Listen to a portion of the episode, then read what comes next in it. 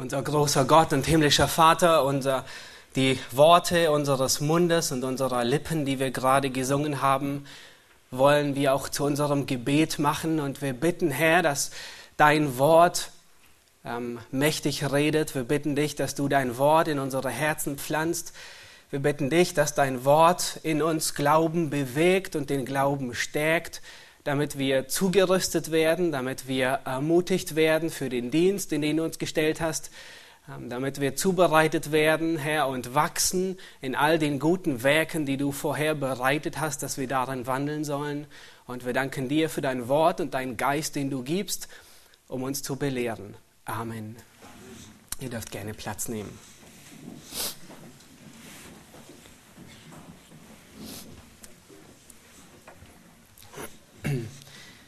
Wenn man beginnt, das erste Buch Mose zu lesen, in dem wir uns gerade unter anderem auch befinden, und man beginnt mit Kapitel 1 und Kapitel 2, dann erweckt es paradiesische Vorstellungen.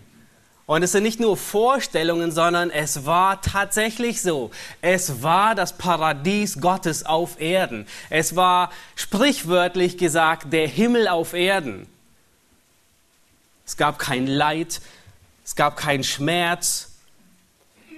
Und wenn wir heute in unsere Welt sehen, wenn du heute in dein Leben siehst, dann denkst du, was ist geschehen? Was ist zwischen 1. Mose 1 und 2 und heute geschehen. Vor allem, wenn wir weiterlesen, Kapitel 3 in 1. Mose und Kapitel 4, vor allem Kapitel 4, das wir uns heute ansehen, wo so viel Schmerz geschieht, vor allem zwischenmenschlicher Schmerz. Wenn du in dein Leben siehst und ich bin überzeugt davon, dass die meisten Schwierigkeiten, die dir zu schaffen machen, wahrscheinlich zwischenmenschliche Probleme sind, zwischenmenschliche Sorgen, Verletzungen, Demütigungen, zerbrochene Herzen, ungehorsame Kinder, Missbrauch, Arroganz von anderen, du wirst gedemütigt. Das meiste, was uns verletzt und was uns Schaden zufügt und was wir als Leid empfinden, ist meistens in zwischenmenschlichen Beziehungen. Und die Frage ist, wie kommt es dazu, dass wir so viel Leid innerhalb der Ehe, innerhalb der Familie, innerhalb der Gesellschaft erfahren zwischen Menschen, die sich doch eigentlich lieben sollten. Und die Gesellschaft, die sagt, die, das Umfeld macht den Menschen böse. Nun, wenn wir sorgfältig das untersuchen und Gottes Wort reden lassen und nur durch das Lesen von Gottes Wort stellen wir fest, dass dem nicht so ist. Gott hat nämlich vollkommen einen gerechten Mann namens Noah in eine völlig neue Welt gesetzt, in ein Umfeld, wo keine böse Menschen waren, wo nur Gerechte waren. Und wie hat sich die Welt entwickelt seit Noah? Er hat das Blatt, er hat es ausgerissen, völlig neu begonnen. Und wir müssen feststellen, dass es nicht um, das Umfeld war, nicht die Umgebung. Es war nicht die Gesellschaft, die Menschen böse macht, sondern es ist, was im Menschen drin ist. Und die Bibel nennt es die Sünde.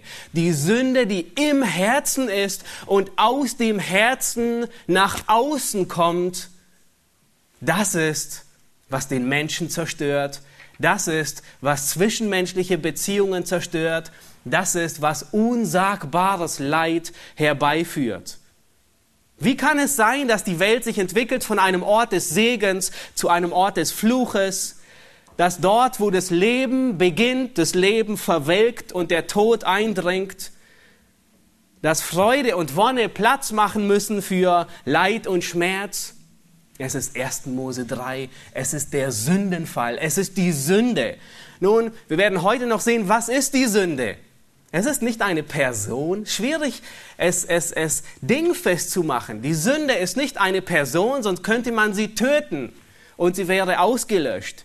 Die Sünde ist auch nicht eine bakterielle Infektion, sonst würden alle klugen Köpfe dieser Welt an einem Impfstoff arbeiten. Die Sünde ist auch kein Erbdefekt, kein Gendefekt, weil sonst wäre nach Noah, nachdem Das Ganze, alle Nachkommen Keins, die diesen genetischen Defekt gehabt haben, sonst wäre eine perfekte Rasse entstanden. Das ist nicht wahr. Sondern die Sünde ist ein lebensbeherrschendes Prinzip, das den Menschen zu einem Sklaven macht, das den Menschen fest in seinen Händen hält. Die Bibel nennt es die Sklaverei der Sünde. Sein, das Denken, das Handeln des Menschen ist versklavt. Die Beziehung zu Gott ist beeinträchtigt. Der Wille des Menschen ist versklavt. Seine Entscheidungen, sein Gewissen, bis in jede Zelle seines Lebens wirkt sich die Sünde aus. Die Sünde war die größte Katastrophe, die jemals geschehen ist auf der Erde. Schlimmer wie die Sintflut, schlimmer wie der Zweite Weltkrieg, schlimmer wie der Holocaust schlimmer wie alles, was Menschen gesehen haben. Wir, haben, wir sind in den ersten Mose durchgegangen, die letzten Kapitel, und wir haben gesehen, wie der Sündenfall durchdringend ist und alles infiziert. Aber Gott, er gibt Hoffnung.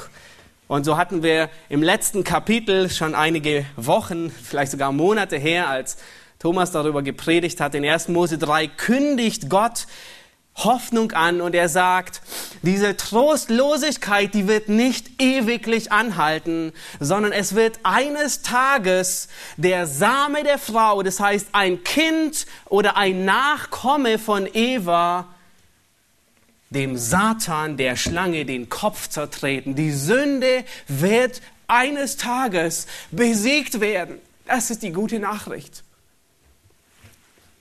Und wenn wir 1. Mose 3 durchgehen, dann sehen wir, dass in, in diesem Kapitel weitgehend die, die Konsequenzen der Sünde beschrieben werden in Bezug auf Gott. Ähm, der Mensch hat seine Beziehung zu Gott verloren. Er hat sein ewiges Leben verloren. Er hat seine Sündlosigkeit verloren. Er hat seine Gerechtigkeit verloren. Er hat alles verloren. Und heute im vierten Kapitel werden wir sehen, wie die Sünde nicht nur die Beziehung zu Gott, sondern auch die Beziehung zueinander, die zwischenmenschliche Beziehungen ruiniert und zerstört. Heute werden wir sehen, wie Sünde jegliche zwischenmenschliche Beziehung zerstört, weil Selbstverherrlichung den Platz der Liebe einnimmt. Sünde demoliert jede zwischenmenschliche Beziehungen, weil der Tyrann namens Selbstliebe sich auf den Thron von König Nächstenliebe gesetzt hat und nun regiert. Und wir werden am Beispiel von Kain sehen, was es bedeutet, sündhaft zu sein. Nun, ich denke, den meisten von uns ist die Geschichte von Kain und Abel sehr weit bekannt und äh, das Einzige, was wir wissen oder was, was fast jeder weiß, ist, Kain hat seinen Bruder ermordet. Was für ein Unding. Wie grotesk, das würde ich niemals tun. Wie kann man nur seinen eigenen Bruder ermorden? Weißt du was? Heute möchte ich, dass du dir bewusst wirst, dass du den Stein nicht zu schnell in die Hand nimmst und ihn auf kein wirfst. Weil du bist kein ähnlicher, wie du denkst. Du bist mehr kein, wie du denkst, du wärst es. Und wenn wir das Kapitel durchgehen, dann sind es, ich denke, man kann die Eigenschaften Keins auf zwei Eigenschaften herunter reduzieren, die wir die in seinem Leben deutlich werden. Und die erste Eigenschaft ist, dass er, dass er einen selbstgemachten Gottesdienst feiert. Er, er bestimmt selbst, wie sein Gottesdienst ist. Das ist auch der erste Gliederungspunkt. Ein selbstgemachter Gottesdienst rettet nicht. Wir werden sehen, dass es kein nicht rettet. Und die zweite Eigenschaft, die kein so sehr charakterisiert, ist seine Selbstsucht. Er ist der selbstsüchtige Mann in Person, wie wir vorhin sogar in 1. Johannes 3 gelesen haben. Und das ist der zweite Gliederungspunkt.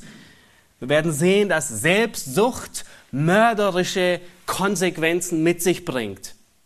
Wir werden ähm, in diesem Kapitel durch das, weitgehend durch das ganze Kapitel durchgehen. Der Schwerpunkt liegt auf den ersten Versen.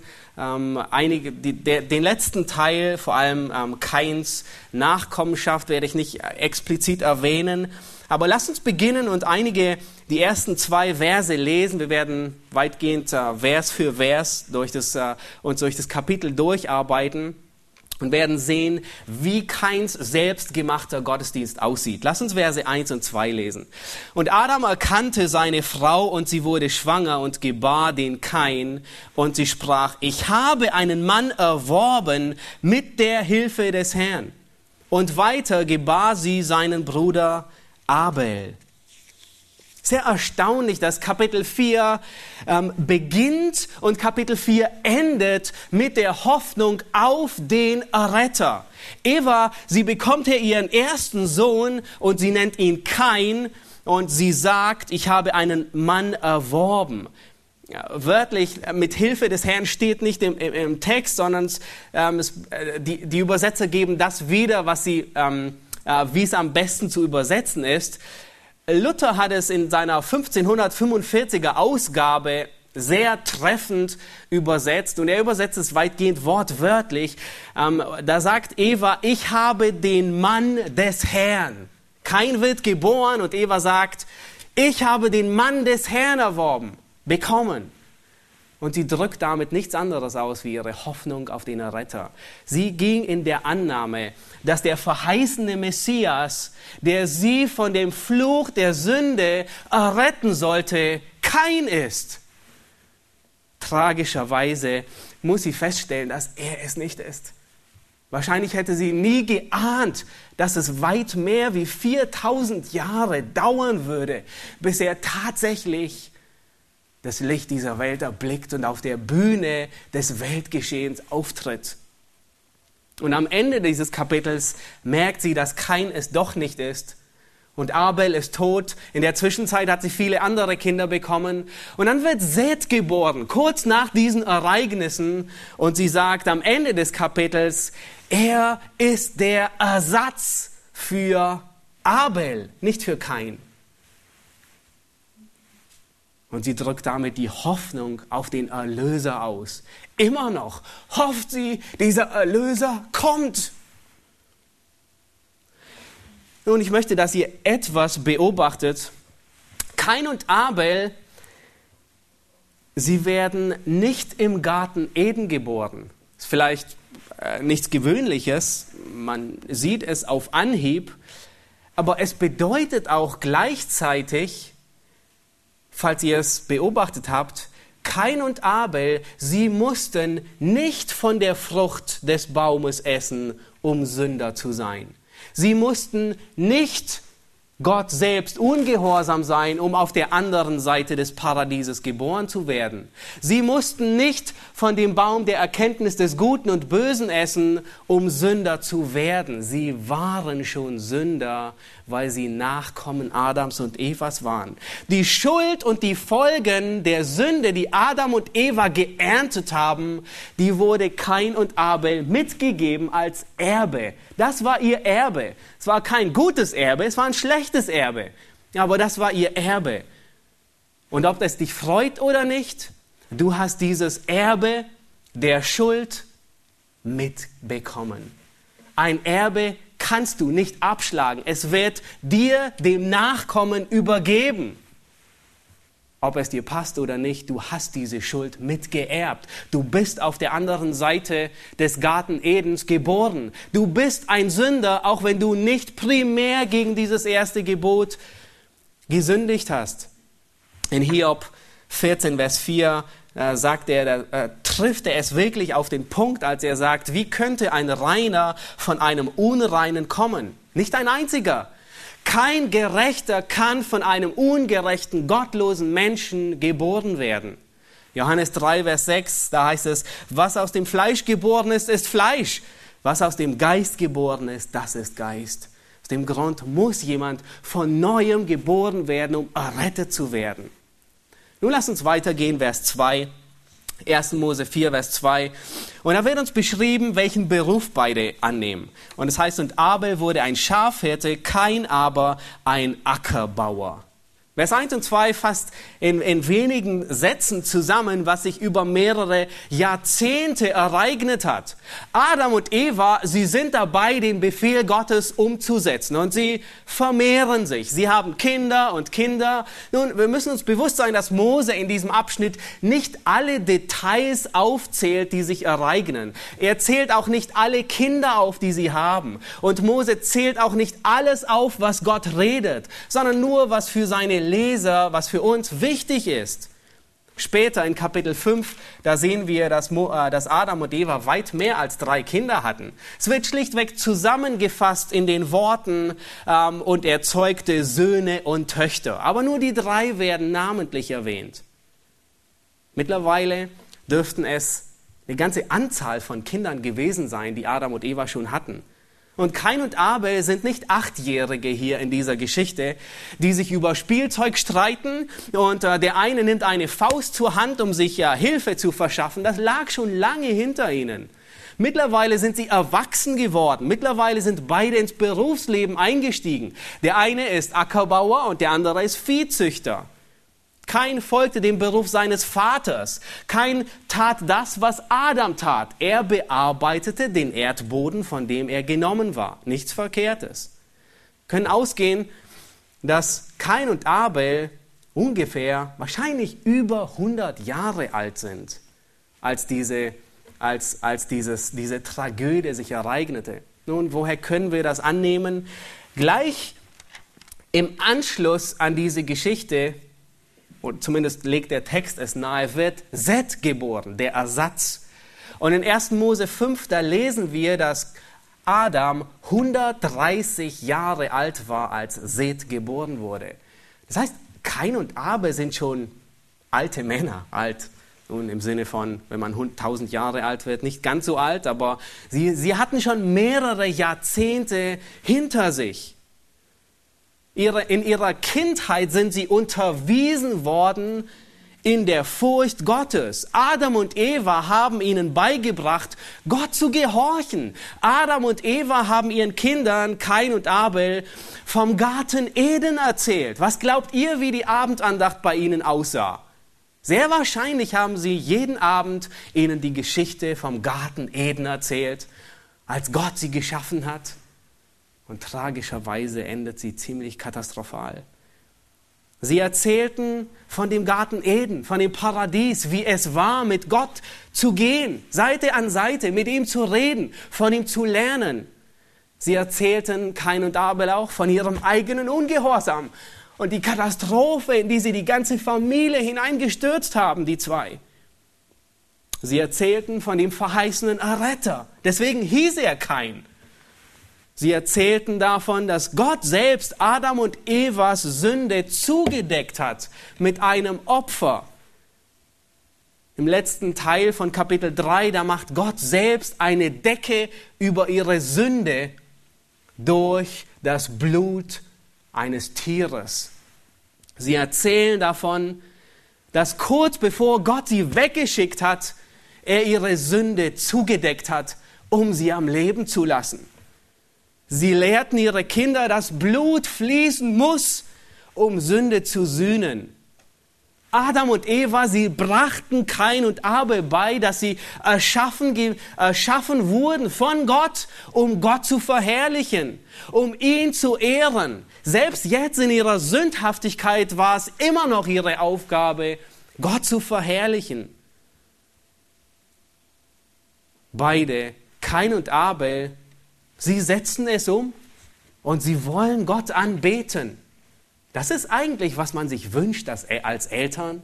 Jawohl, sie, sie wollen, sie lieben Gott. Und beide wollen Gott ein Opfer bringen. Nun lass uns weiterlesen, Vers 3 und 4. Da schreibt Mose, und es geschah nach geraumer Zeit, dass Kain dem Herrn ein Opfer darbrachte von den Früchten des Erdbodens, und auch Abel brachte ein Opfer dar von den Erstlingen seiner Schafe und von ihrem Fett. Beide, Kain und Abel, wollten Gott anbeten.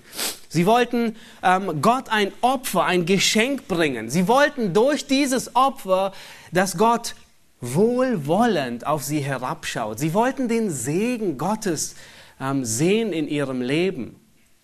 Und beim Lesen gewinnt man fast schon den Eindruck, dass Gott einen, einen Ort der Anbetung festgesetzt hat. Einen Ort, wo man ihn anbetet, wo man ihm begegnet, wo man mit ihm redet wo man mit ihm in Verbindung tritt. Weil in Vers 16 lesen wir, dass kein von dem Angesicht des Herrn weggeht. Soweit wir annehmen können, sieht er Gott nicht wieder und redet mit Gott nie wieder. Er wendet sich ab von Gott. Er war der Erste, der Gott den Rücken zukehrt, in vollem Maße. Dann lesen wir weiter. Und der Herr, und nun ist bei den Opfern, und nun nun geschieht, kommt die Antwort Gottes auf das Opfer. Das, was beide eigentlich wollten. Und da ist ein Unterschied. Tragisch. Vers 4b. Und der Herr sah Abel und sein Opfer an. Das heißt, Gott sah es gnädig an. Er hat es angenommen. Aber, ein großes Aber, kein und sein Opfer sah er nicht an. Die Frage, die sich wahrscheinlich jeder stellt, ist, warum wurde keins Opfer abgelehnt? Was war das Problem? Warum hat Gott keins Opfer nicht angenommen? Nun, Mose erwähnt in, in, diesem Bericht, wie ich schon gesagt habe, nicht alle Ereignisse. Er erwähnt nicht alles, was Gott zu Adam und Eva und zu Kain und Abel geredet hat, sondern nur was für die Zuhörer relevant war. Und an dieser Stelle erwähnt Mose auch nicht ausdrücklich, dass Gott befohlen hat, ein Schaf, ein Tier, ein, ein Opfer mit Blut zu opfern. Aber mehrere Gründe sprechen dafür, dass Gott ein blutiges Tier als Opfer erwartete. Und wenn wir, wenn wir schlichtweg das Kapitel lesen, dann ist der einzig sichtbare Unterschied. Nun, wir wissen, dass Gott das Herz ansieht und dass Gott das Herz beurteilt und aufgrund des Herzens richtet. Aber wir wissen auch, dass die äußeren Handlungen des Herzens widerspiegeln. Das heißt, das, was der Mensch tut, kommt aus dem Herzen. Und das einzig, der einzig sichtbare Unterschied zwischen den beiden war was? Es war das Opfer. Der eine hat ein Opfertier dargebracht stellvertretend für ihn und der andere hat schlichtweg die Früchte des Erdbodens dargebracht. Es gab sonst keinen sichtbaren Grund, warum Gottes Opfer keins hätte ablehnen müssen. Und auch wenn es nicht explizit erwähnt wird, sind beide von Kindheit an gelehrt worden, dass der Tod eines Tieres Sühnung erwägte. Es waren nicht Früchte, es waren nicht irgendwie Blätter, mit denen, mit denen ähm, Gott Adam und Eva bekleidete und ihre Sünde zudeckte. Nein, das hatten sie gemacht. Sondern ein, der Tod von einem schuldlosen Tier stellvertretend war notwendig, um die Sünde zu sühnen oder zuzudecken. Nun, einige sagen, aber es gab doch im Gesetz des Mose auch Speisopfer, die dargebracht wurden. Und das trifft auch zu, das war tatsächlich so. Es gab Speisopfer, es wird äh, mehrere Male erwähnt, aber diese Speisopfer sollten nie Sühnung für die Sünde wirken, sondern tatsächlich ein stellvertretendes Tier. Und auch im Verlauf, wenn wir die Patriarchen ansehen, die nachkamen, dann wurden auch nur Tiere geopfert. Niemals Weizen oder niemals ähm, Öl oder, oder Äpfel oder Birnen. Wenn wir ähm, Noah ansehen, der äh, wenige äh, Zeit später ähm, Opfer darbrachte, so waren es lebendige Tiere. Denken wir an Hiob, der sehr wahrscheinlich auch sehr früh gelebt hat, er brachte Stiere da, er brachte Tiere da, ähm, um seine Kinder zu entsühnen, zu heiligen. Denken wir an Abraham, wird wenige Zeit später erwähnt. Er bringt keine Äpfel und Birnen da, sondern als stellvertretendes Brandopfer immer ein Tier. Und ich denke, einer der Gründe, warum Abel Schafhirte wurde, war weil damals schon Schafe geopfert wurden. bin gestern darüber, als ich noch nachdachte, darüber gestolpert. Und ich meine, das Kapitel, das, das stellt so viele Fragen. Ähm, werden, es gibt so viele Fragen. Warum hat Gott das eine Opfer bevorzugt, das andere nicht? Woher kam Kains Frau? Eine der anderen Fragen.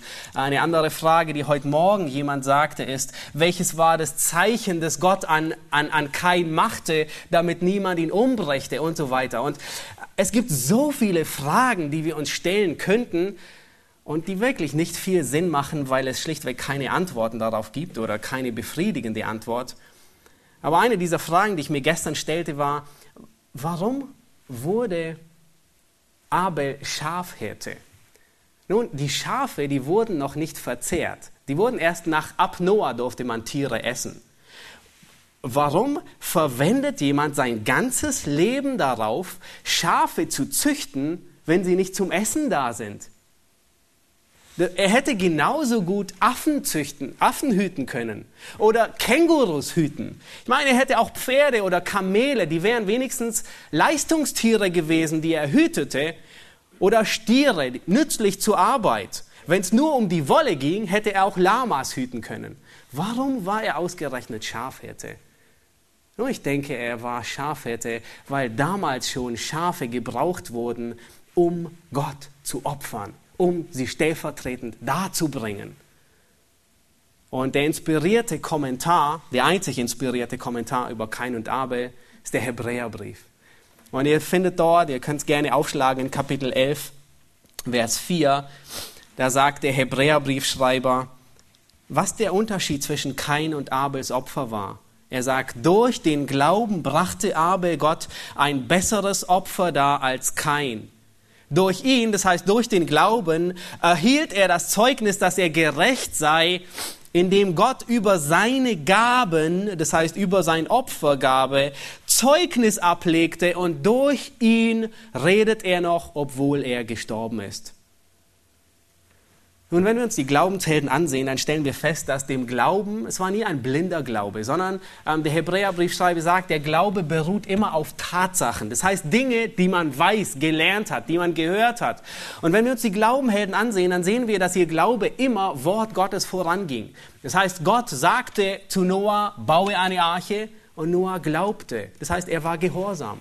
Ähm, Gott sprach zu Abraham, geh aus deinem Land. Und was tut Abraham? Er geht, er war gehorsam.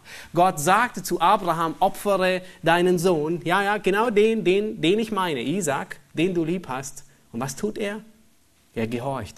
Das heißt, dem Glauben geht immer etwas voraus, nämlich was? Das Wort Gottes, das Gebot Gottes. Und dem ist man gehorsam. Das ist Glaube. Manche übersetzen auch Glaubensgehorsam. Ich liebe dieses Wort, weil es sehr gut zusammenfasst, was Glaube ist. Glaube ist nicht ein irgendein Hoffen, dass es vielleicht morgen schön ist, sondern Glaube beruht auf Gottes Wort und ich setze es um. Und das war der Unterschied zwischen Abel und Kain. Kain war gehorsam. Kain glaubte, er setzte um, was Gott gesagt hatte, nämlich dass er ein Lamm forderte als Opfer, auch wenn es nicht drin steht. Abel gehorchte der Unterschied zwischen Kain und Abel war der Glaube und dieser äußerte sich in dem, was sie darbrachten. Kain wurde verworfen, Abel wurde angenommen aufgrund ihres Opfers, das sie darbrachten. Nun, wohlgemerkt und achtet darauf, beide kamen, um Gott anzubeten. Richtig? Beide wollten sogar den richtigen Gott anbeten. Ich meine, heute ähm, gibt es so viele Götzen, aber beide wollten den lebendigen Gott anbeten. Beide opferten, um Gott zu gefallen. Beide wollten Gottes Wohlgefallen ernten. Aber der Grund, warum keins Opfer nicht angenommen wurde, war, weil er auf seine eigene Art und Weise Gott anbeten wollte. Gott bestimmt die Spielregeln, wie man sich ihm naht und nicht der Mensch. Gott legt fest, wie er angebetet werden will und nicht du selbst. Du kannst nicht zu Gott kommen und dir selbst einen Gottesdienst zusammenbasteln mit Lego-Bausteinen. Ich diene Gott, indem ich das und das tue und dadurch gefalle ich Gott. Nein, Gott legt fest, wie du ihm gefällst. Es gibt eine richtige Art und Weise, Gott zu nahen, und es gibt eine falsche Art und Weise. Es gibt einen richtigen Weg, Gott anzubeten, und es gibt einen falschen Weg, Gott anzubeten. Du kannst zu Gott nur auf die richtige Art und Weise und mit der richtigen Herzenseinstellung kommen. Kain legt das alles ab. Er wollte auf seine Art und Weise Gott anbeten. Kain weigerte sich, Gott so anzubeten, wie Gott es forderte. Und das war der Grund, warum sein Opfer abgelehnt wurde. Er erfüllte nicht Gottes Anforderungen, sondern er, er bestimmte selbst die Spielregeln. Im Wesentlichen sagt kein damit aus, ich weiß besser wie Gott. Ich komme zu Gott mit meiner Arbeit. Ich bringe ihm die Arbeit meiner Hände. Und er warf Gottes Weg über Bord, um seine eigenen Spielregeln aufzustellen, wie er sich Gott naht. Und das war der Grund, warum Gott sein Opfer ablehnte warum er nicht errettet ist, warum er mit dem, mit dem guten Wunsch, Gott zu gefallen, mit dem guten Wunsch, Gott zu opfern, mitten in die Hölle geht. Du kannst einen guten Wunsch haben, Gott wohl zu gefallen. Du kannst Gott beeindrucken wollen mit deinen Taten und du bist mitten auf dem Weg in die Hölle, wenn du Gott nicht nach seinen Spielregeln folgst. Es besteht kein Zweifel, dass Abel wahrscheinlich das Beste darbrachte, was er hatte. Er gab wirklich all das her, was seine Hände erwirtschaftet hatten, aber er brachte ein Opfer ohne Blut. Er brachte, Hebräer 9, Vers 22 sagt, ohne Blutvergießen geschieht keine Vergebung. Weil die Sünde den Tod mit sich bringt, Deswegen muss es es erforderlich, dass ein sündloses Opferlamm stellvertretend stirbt, damit der Sünder verschont bleibt. Er brachte nicht nur das falsche Opfer dar, er brachte die Frucht ähm, seiner Hände dar. Er brachte das Gott dar, was seine Hände erwirtschaftet hatten. Er brachte das dar, was er selbst gemacht hatte. Er brachte auch noch von den Früchten des Erdbodens dar. Und es ist äh, beeindruckend zu sehen, dass, dass Mose hier ausgerechnet diese zwei Worte ganz zielgerichtet verwendet. Wenige Verse vorher lesen wir, dass der Erdboden verflucht ist. Und nun, was bringt kein Gott dar? Früchte von was? Vom Erdboden, den Gott verflucht hat. Er brachte, er ignoriert den Fluch Gottes und er bringt Gott ein Opfer, das er verflucht hat. Er bringt ein Opfer, das Gott nicht gefällt. Gott nahm Kains Opfer nicht an, weil Kain es auf seine Art und Weise darbrachte. Er brachte das falsche Opfer dar und er kam mit der falschen Herzenseinstellung. Schaut, er, kein, er weigerte sich, als ein Sünder angesehen zu werden. Er weigert, er wollte nicht als Sünder zu Gott kommen, sondern er wollte als Gerechter zu Gott kommen. Er brachte kein stellvertretendes Opfer für seine Sünden dar. Kein dachte bei sich selbst, ich bin kein Sünder. Gott wird mich sicherlich nicht abweisen. Er erwartete nämlich geradewegs, dass Gott ihn annimmt. Kein weigerte sich als Sünder, sich vor Gott zu bezeichnen. Er war voller Stolz, weil er selbst mit eigenen Händen erwirtschaftet hat, was er Gott darbrachte. Und er wurde zornig, als er von Gott nicht angenommen wurde. Abel war genau das Gegenteil. Wir haben vorhin in Hebräer 11 gelesen, durch Glauben brachte Abel Gott ein besseres Opfer dar. Abel glaubte Gott. Im Gegensatz zu Kain war Abel nicht stolz. Er war demütig. Er sah sich selbst als ein Sünder. Er hatte es nötig, dass seine Sünde gesühnt wurde und deswegen brachte er das da, was Gott wollte, nämlich ein Opferlamm. Er war wie dieser Zöllner in Lukas 18, Vers 13, den Jesus beschreibt. Der rief, Gott sei mir, dem Sünder, gnädig. Und er wagt noch nicht einmal seine Augen emporzuheben, weil er weiß, dass er ein Sünder ist. Und aus diesem Grund, er glaubte, dass man nur so zu Gott kommen kann, wie Gott es vorschreibt. Und aus diesem Grund wurde sein Opfer angenommen. Viel mehr noch. Habt ihr gelesen, wie der Hebräerbriefschreiber ihn beurteilt? Er wurde gerechtfertigt. Er wurde als gerecht gesprochen. Hebräer 11, Vers 4. Er erhielt das Zeugnis, dass er gerecht sei. Nun Frage. Was war der Unterschied zwischen Kain und Abel? Sie hatten viel gemeinsam. Sie waren beide auf der anderen Seite des Garten Edens geboren worden. War Abel genauso ein Sünder wie Kain? Absolut. Er war von Gott getrennt. Er war auf der anderen Seite des Garten Edens. Er war ein Nachkomme Adam und Evas. Die Sünde regierte in ihm. Wie kommt es, dass Gott über ihn sagt, er ist gerecht? Weil Abel auf Gottes Art und Weise, nämlich durch den Glauben zu Gott gekommen ist. Er, er sah sich selbst als ein Sünder und er sah, dass er ein Opfer notwendig hatte. Jemand anders musste für seine Sünde bezahlen, damit er vor Gott gerecht stehen konnte. Kein, ganz im Gegenteil.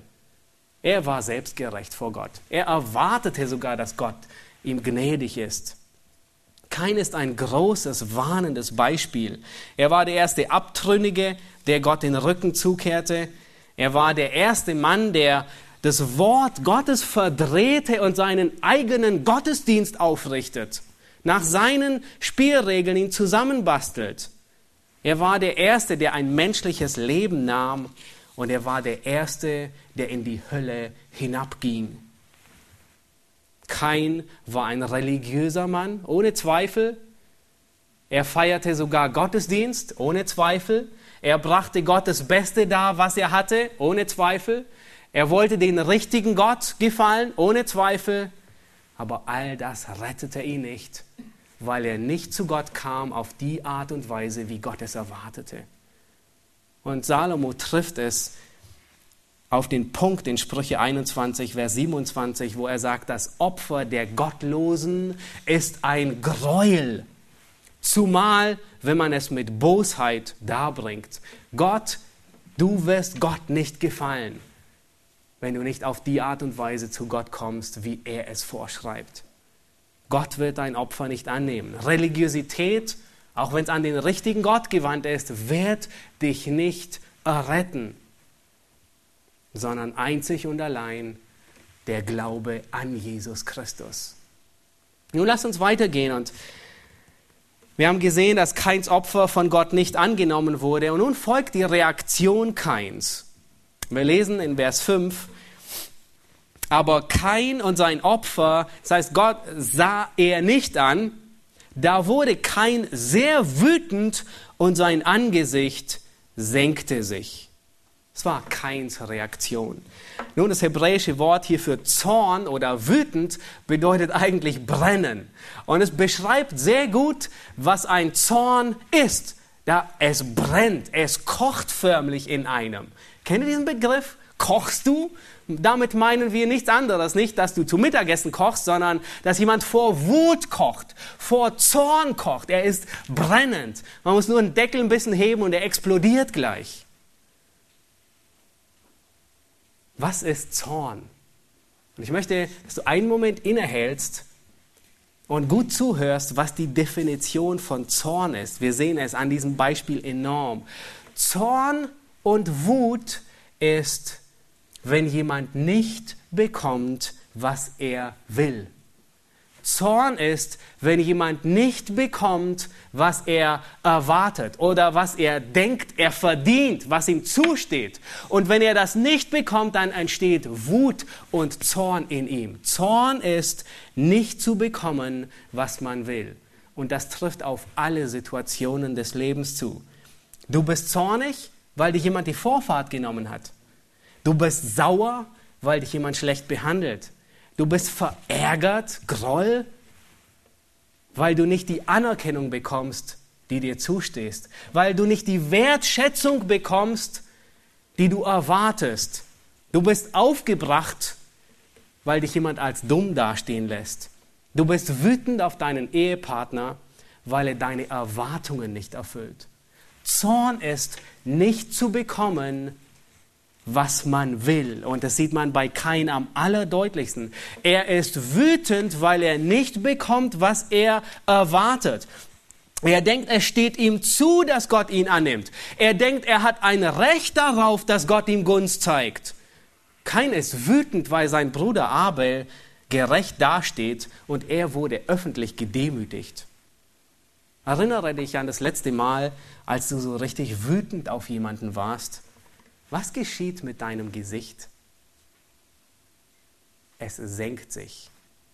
Du kannst dem anderen nicht mehr in die Augen sehen. Und genau das, was es, was mit Kain geschieht. Kain war sein Zorn ins Gesicht geschrieben. Und in Vers 6 lesen wir, 6 und 7, und der Herr sprach zu Kain, warum bist du so wütend und warum senkt sich dein Angesicht? Ist es nicht so, wenn du Gutes tust, so darfst du dein Haupt erheben, wenn du aber nicht Gutes tust, so lauert die Sünde vor der Tür und ihr Verlangen ist auf dich gerichtet, du aber sollst über sie herrschen. Nun, immer wenn ich diese Verse lese, dann bewegen sie mich zutiefst, weil wir Gottes liebevollen und Gottes barmherzigen Charakter darin sehen. Habt ihr beobachtet, selbst nachdem Gott Keins Opfer abgelehnt hat, lässt Gott kein nicht links liegen und sagt, es ist vorbei, aus und vorbei, sondern Gott geht ihm nach. Gott redet auf ihn ein und er dringt zu dem wunden Punkt in seinem Leben vor und er will ihm auf die Füße treten, um ihn, umzu, um ihn zur Buße zu wenden. Er warnt ihn sogar vor der Sünde. Er sagt ihm, wenn du jetzt nicht aufpasst, dann wirst du hingehen und die Sünde wird über dich herrschen. Und genau das ist geschehen. Es zeigt die Liebe Gottes zu den Menschen, die er geschaffen hat. Liebe und Barmherzigkeit lässt Sünde nicht gerade stehen. Gott fegt hier kein falsches Opfer nicht unter den Teppich. Nein, er konfrontiert es, aber dennoch geht er ihm nach. Und es trifft sehr gut zu, was Hesekiel sagt. So wahr ich lebe, spricht Gott der Herr. Ich habe kein Gefallen am Tod des Gottlosen, sondern daran, dass der Gottlose umkehrt von seinem Weg und lebt. Gott will nicht dass du stirbst. Gott will nicht, dass du in die Hölle gehst, auch wenn du gottlos bist. Er warnt dich, er ermahnt dich durch sein Wort, durch die Predigt, durch die Lieder, die wir singen. Ruft er dich auf zur Buße, weil er dich liebt. Er will nicht, er hat keinen Gefallen daran, dass du in die Hölle gehst, sondern er will, dass du Buße tust und lebst. Das ist die Liebe und die Barmherzigkeit Gottes, selbst gegen Kain, den Brudermörder. Und dann sagt Gott, warum bist du so wütend? Warum senkt sich dein Angesicht? Er redet auf Kain ein und sagt, Kain, du hast keinen Grund, wütend zu sein. Das Problem ist nicht bei Gott, das Problem ist auch nicht bei Abel, sondern das Problem ist bei dir selbst. Du bekommst nicht, was du willst. Jakobus 4 macht ziemlich deutlich, dass Zorn und Streit und Mord und Neid unter Geschwistern daher kommt, dass man Dinge nicht bekommt, die man unbedingt haben will. Dinge, nach denen man gelüstet. Ob man ein Recht darauf hat oder nicht, ist gleichgestellt. Meistens meint man lediglich, dass man das Recht hat, Dinge zu bekommen oder dass ihm das eine oder das andere zusteht. Und nun sagt Gott in Vers 7, können es aufschlagen. Ist es nicht so, wenn du Gutes tust, so darfst du dein Haupt erheben? Das heißt, Gott sagt kein klipp und klar, wenn du tust, was recht ist, dann darfst du dein Haupt wieder erheben. In anderen Worten, dann nehme ich dein Opfer an. Gott sagt zu Kain sogar, was er tun muss, damit Gott sein Opfer annimmt. Und er sagt, wenn du das tust, wenn du auf die Art und Weise den Gottesdienst feierst, wie ich es sage, dann nehme ich dein Opfer an. Dann werde ich gnädig auf dich herabsehen. Kein wusste, was Recht und Unrecht ist. Wenn Gott ihn erinnert, das Richtige zu tun, dann wusste er, dass er ein Opfertier hätte opfern sollen. Ein blutiges Tier für seine Sünden. Aber er entschied sich, das Falsche zu tun. Warum entscheidet er sich, das Falsche zu tun? Weil er es nicht wusste? Nein, er wusste es, aber es lag an seiner Demut, die fehlte. Er war stolz. Es lag an seinem Glauben, den er nicht hatte. Er war ungläubig. Und es lag an seinem Gehorsam, den er nicht hatte. Er war ungehorsam. Und dann sagt Gott diese bekannten und gravierenden Worte in, in Vers 7 im zweiten Teil. Schlag den bitte auf. Vers 7, da sagt er, wenn du aber nicht Gutes tust, so lauert die Sünde vor der Tür und ihr Verlangen ist auf dich gerichtet, du aber sollst über sie herrschen. Gott vergleicht hier das Verlangen der Sünde nach Kain oder auf Kain zu herrschen mit einem bösen Raubtier, mit einem Biest, einem Löwen, der vor der Tür auf der Lauer liegt, um sich auf seine Beute zu stürzen. Das ist, was die Sünde begehrt. Sie, sie, sie greift nach dir, um dich zu beherrschen. Nun, wie soll Kain über die Sünde herrschen? Er war schon zornig. Kein sollte über seine Sünde herrschen, indem er seinen Zorn aufgibt und ihn begräbt. Er hatte keinen Einfluss auf die Bestie der Sünde. Er kann den Löwen vor seiner Tür nicht verscheuchen. Er kann, die Sünde wird immer vor seiner Tür lagern. Aber wenn er dem Zorn keinen Raum gibt, dann findet die Sünde keinen Einlass in sein Herz. Wenn er dem Zorn keinen Raum gibt, dann kommt, dann tritt die Sünde nicht in sein Herz hinein.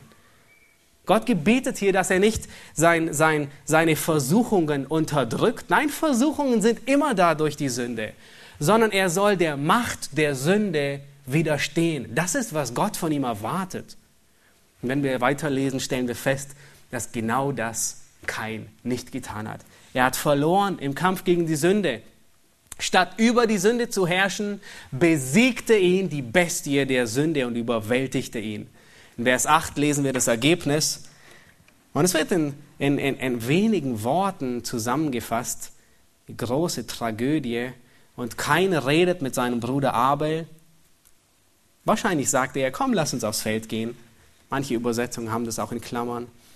Und es geschah, als sie auf dem Feld waren, da erhob sich Kain gegen seinen Bruder Abel und schlug ihn tot. Das ist Zorn, der außer Kontrolle gerät. Der wird zum Mord. In wenigen Worten wird eine grausame Tat beschrieben. Aber wisst ihr warum? Für uns so erschreckend, aber im Herzen war sie schon lange geplant. Sünde überrascht uns immer wieder die Auswirkungen der Sünde, manchmal wie gravierend sie ist. Wie konnte er nur das und das tun? Er war so ein lieber Mann. Aber nein, in seinem Herzen brodelte und kochte die Sünde und gärte vor sich hin, bis es schlussendlich nur zu einem Schritt ging. Es war nicht sehr überraschend. Der Hass, die Wut, der Zorn brodelte in seinem Herzen und lief hier nur über mit dem Mord kein Mord an seinem Bruder, ist nur das Ergebnis von Zorn. Zorn ist der Anfang, Mord ist das Ende. Wir haben es vorhin in Johannes, 1. Johannes 3 gelesen. Da sagt Johannes, jeder, der seinen Bruder hasst, ist was? Ein Mörder. Das heißt, den Bruder zu hassen, setzt Gott gleich mit kein. Du bist Gott, du bist kein ähnlicher, wie du denkst. Merkst du es? Ich habe dich vorgewarnt. Am liebsten würde man aufschreien und sagen, kein, was tust du? Das ist vollkommen irrational, was du hier tust. Sünde ist immer irrational und man tut sie trotzdem. Johannes 8, Vers 34, da sagt Jesus, jeder, der die Sünde tut, ist ein Knecht der Sünde. Jeder Aspekt des menschlichen Wesens ist von der Sünde durchdrungen. Das heißt, der Mensch ist ein Sklave der Sünde. Das Gewissen ist gebrandmarkt. Die Gefühle, die Emotionen, die Neigungen, die Leidenschaften, die Begierden. Die Sprache ist von der Sünde durchdrungen. Das logische Denken ist durchdrungen. Das Herz des Menschen ist von der Sünde versklavt. Der Wille ist versklavt. Kein Mensch wird davon frei. Kein auch nicht. Kein Mensch kann sich diese Sklaverei abschütteln, wie man Staub abschüttelt. Wie wird ein Mensch frei von der Sklaverei der Sünde? Jesus sagt im selben Kapitel Johannes 8, der einzige Weg ist, wenn euch der Sohn frei macht, dann seid ihr wirklich frei. Und wenn du unter dieser Sklaverei der Sünde lebst, dann sei dir bewusst, du kannst sie nicht abschütteln. Jesus ist der Einzige, der dich befreien kann. Und weißt du, wie der Weg ist dahin? Es ist seltsam und es klingt paradox, aber du wirst befreit von der Sklaverei, wenn du Sklave wirst. Es klingt komisch, ja? Du wirst befreit von dem Herrn der Sünde, wenn du dich unter die Herrschaft Christi stellst. Wenn du Sklave Christi wärst, dann wirst du frei von der Sklaverei der Sünde. Es klingt paradox, aber genau das ist der Punkt. Und genau das war, das ist, was umgekehrt geschehen ist. Adam und Eva, sie waren unter der Herrschaft Gottes und sie waren frei. Waren sie? Vollkommen frei. Und nun gehorchen sie der Sünde. Und was geschieht? Sie werden Sklaven der Sünde. Wie wirst du als Sklave der Sünde wieder frei davon? Wenn du unter die Herrschaft Christi kommst. Wen der Sohn frei macht, der ist wirklich frei. Jesus sagt in Johannes 8, Vers 31, wenn ihr in meinem Wort bleibt, das heißt Gottes Wort zu gehorchen. Als Gläubige sind wir frei gemacht von der Sünde. Wir leben nicht mehr unter der Herrschaft dieses Biestes. Und dennoch haben wir es jeden Tag notwendig, von Paulus erinnert zu werden, dass wir nicht unter ihr sind. Paulus sagt in Römer 6, Vers 11, ihr seid frei von der Sünde, aber haltet euch selbst dafür, dass ihr der Sünde tot seid, aber Gott lebt in Jesus Christus. Und dann sagt er, die Sünde soll nicht herrschen, ihr seid frei. Gebt auch nicht eure Glieder der Sünde hin als Werkzeuge. Wir haben immer noch einen Hang, einen Überhang zur Sünde, aber Gläubige sind nicht mehr unter der Sklaverei. Vers 9 lesen wir, da sprach der Herr zu Kain, wo ist dein Bruder Abel? Und Abel antwort, äh, Kain antwortet, er sprach, ich weiß es nicht. Soll ich meines Bruders Hüter sein? Und Kains Antwort ist in der Tat schockierend. Ich weiß es nicht. Er wusste es. Das ist die erste Lüge in der Bibel. Und es ist gleichzeitig die erste Frage, die ein Mensch Gott stellt. Er wusste ganz genau, wo sein Bruder Abel war. Er hat ihn umgebracht, wahrscheinlich verscharrt. Er hat das Blut vergossen auf den Boden. Er belog Gott in der Hoffnung, mit einer Lüge davonzukommen. Die Auswirkungen von Adams Sünde waren schon gravierend und schockierend, aber sie haben nie gelogen. Sie haben nur einander die Schuld zugeschoben. Und wir sehen, die Sünde, sie treibt ihr Spiel immer weiter. Sünde ist, ist wie ein Magnet, das alles Boshafte anzieht. Es geht immer weiter mit Lüge, mit Mord. Hier ist die erste Lüge. Und dessen nicht genug, nicht nur, dass er Gott anlügt, sondern er sagt, bin ich meines Bruders Hüters? Und die zweite Antwort ist, die, und diese Antwort ist noch viel mehr schockierender und erschreckend, weil es bringt Keins Herzenshaltung zum Vorschein. Seine Motive stellt er bloß. Er sagt Gott, das ist wer ich bin ist der Höhepunkt seiner Selbstsucht. Was kümmert mich mein Bruder? Mir ist mein Bruder völlig egal. Muss ich auf ihn aufpassen? Das ist die Gleichgültigkeit gegenüber seinem Nächsten. Und es bringt schlichtweg zum Ausdruck, dass der Tyrann Selbstliebe sich auf den Platz gesetzt hat, wo Nächstenliebe regieren sollte. Kein ist die Personifizierung der, der Lieblosigkeit. Der Mensch war genau für das Gegenteil geschaffen. Er war geschaffen, um zu lieben.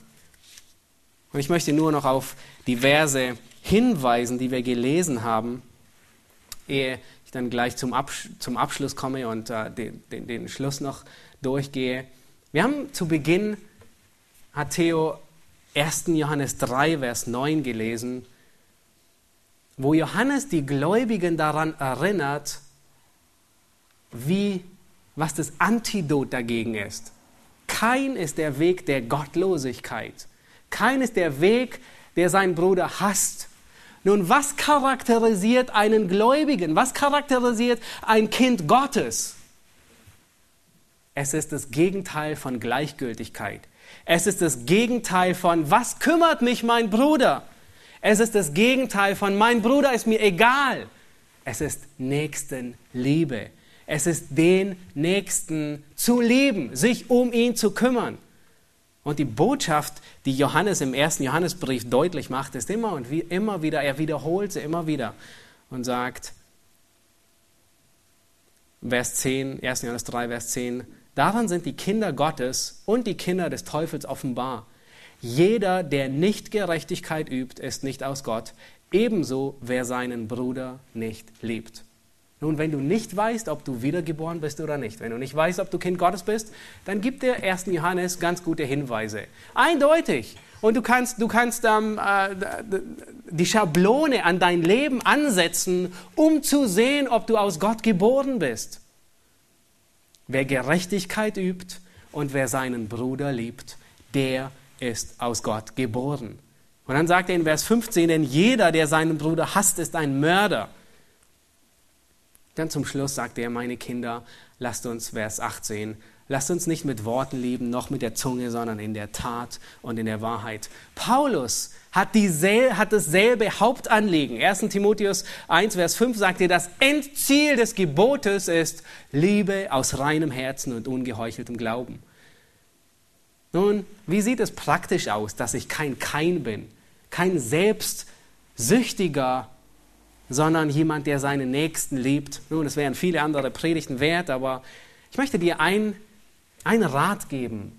Geh jeden Tag mit der Einstellung durch das Leben, wenn ich meinen Bruder, meinem Nächsten, dem ich jetzt in fünf Minuten begegne, wenn ich ihn liebe, wie gehe ich mit ihm um? Was tue ich? und denk einfach schlichtweg immer wieder am Tag darüber nach. Wenn ich meinen Bruder, dem, dem ich jetzt begegne, wenn ich ihn wirklich liebe, wie rede ich mit ihm? Was sage ich ihm? Erhebe ich mich über ihn selbst? Schaue ich ihn auf, auf ihn herab? Die Liebe, 1. Korinther 13, ist das hohe Lied der Liebe. Und es beschreibt, wie wir als Gläubige, als Kinder Gottes miteinander umgehen. Nicht wie kein, sondern wie Kinder Gottes. Die Liebe vergibt, selbst wenn sie verletzt wurde. Die Liebe ermahnt auch, sie korrigiert, sie redet freundlich, sie tut nichts Böses. Schlichtweg, sie sorgt sich um den Nächsten. Genau das Gegenteil von Kain. Bin ich meines Bruders Hüter? Muss ich auf ihn Acht geben? Und was sagt die Liebe? Ja, ich gebe auf ihn Acht. Ich passe auf ihn auf. Ich achte auf ihn. Ich hüte meinen Bruder.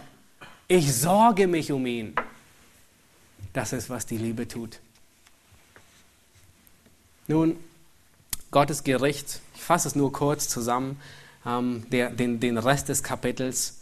Gottes Gericht geht weiter und Vers 10 sagt er, da spricht Gott des Urteils, sagt, was hast du getan? Horch, die Stimme des Blutes deines Bruders schreit zu mir vom Erdboden.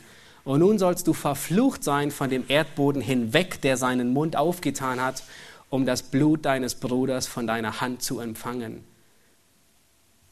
Wenn du den Erdboden bebaust, soll er dir künftig seinen Ertrag nicht geben, ruhelos und flüchtig sollst du sein auf der Erde. Gottes Gericht hier an Kain ist ein ernstzunehmendes Gericht. Es ist sogar das schwerste Gericht, das wir bis jetzt gelesen haben. Im letzten Kapitel verflucht Gott die Schlange und den Erdboden, aber nicht Adam und Eva. Hier wird das erste Mal ein Mensch verflucht. Ein gravierendes Gericht. Kein endet in der Hölle. Warum? Weil er selbst einen selbstgewählten Gottesdienst feiert. Weil er, weil die Sünde regiert und er nicht frei wird von der Sklaverei der Sünde. Und es drückt sich in vielerlei Hinsicht aus, unter anderem, dass er seinen Bruder umbringt. Und doch ist die Strafe des Gerichtes noch harmlos zu dem, was er verdient hätte. Keiner erhält weniger Strafe, wie er verdient hat. Was hätte mit ihm geschehen müssen? Später, in, unter Noah, wird die Todesstrafe eingesetzt und Gott sagt ausdrücklich, wer Menschenblut vergießt, dessen Blut soll von Menschen vergossen werden. Gott hätte allen Grund und alles Recht gehabt, kein ähm, zu bestrafen, indem er stirbt. Und dann achtet auf Keins Reue. Vers 13. Wie sieht, wie sieht seine Buße aus? Wie sieht seine Antwort aus? Und kein sprach zu dem Herrn, meine Strafe ist zu groß, als dass ich sie tragen könnte. Sieh doch, du vertreibst mich von dem Erdboden und ich muss mich vor deinem Angesicht verbergen und ruhelos und flüchtig sein auf der Erde. Und es wird geschehen, dass mich totschlägt, wer mich findet. Habt ihr eine Spur der Reue festgestellt? Einen Hauch von, ich bin ein Sünder? Keins Selbstsucht kennt immer noch keine Grenzen. Er fängt jetzt sogar noch an, sich bei Gott zu beschweren für ein Urteil, dessen Milde er noch nicht einmal verdient hat. Es ist die Beschwerde eines unbußfertigen Sünders bei Gott, obwohl er die Gnade gar nicht verdient hat, die er von Gott empfangen hat. Vor lauter Egoismus ist er blind für die Liebe und die Geduld und Langmut Gottes. Und ehrlich gesagt, wir können nichts anderes erwarten von Keins, von allen Keins, die hier sind, die auf der Straße, denen wir auf der Straße begegnen. Sie sind blind für die Liebe und die Geduld Gottes und sie klagen Gott an und sie beschweren sich bei Gott und sie erkennen nicht, dass die Gnade Gottes sie zu Buße treibt. Kein ist ein Mörder, und selbst jetzt, als er die Strafe empfängt, sieht er sich noch nicht einmal als Sünder an. Wie grässlich. Nicht kein, sondern die Sünde, die ihn zu dem macht, was er ist. Dann geht es weiter und kein ähm, zieht weg vom Angesicht Gottes. Ich fasse es nur kurz zusammen. Es werden seine Kinder und Kindeskinder genannt. Vers 23 wird einer seiner, seiner Nachkommen besonders hervorgehoben, Lamech. Und er sagt, kein wird siebenfach gerecht, Lamech aber 77-fach, was nichts anderes ist wie eine höchste Arroganz im größten und unvorstellbaren Maße. Er sagt, ich bin vielmal mehr wert wie kein. Merkt ihr, wie diese wie dieser Selbstsucht, dieser Egoismus sich fortpflanzt. Und dann schlussendlich endet das Kapitel, dass Adam Eva nochmal erkennt und sie gebar einen Sohn und sie nannte ihn Seth. Denn Gott hat mir für Abel einen anderen Samen gesetzt, weil kein ihn umgebracht hat. Hier tritt die Buchenden von, zwei, von diesem Kapitel die Hoffnung am Anfang und die Hoffnung am Ende. Und deine und meine Hoffnung ist, dass dieser Messias, dieser Erretter, der die Sünde zertritt, der Befreiung und Vergebung von der Herrschaft der Sünde macht, gekommen ist. Und sein Name ist Jesus Christus. Er gibt dir Freiheit. Ich möchte zum Ende kommen und zum Schluss beten. Lass uns aufstehen.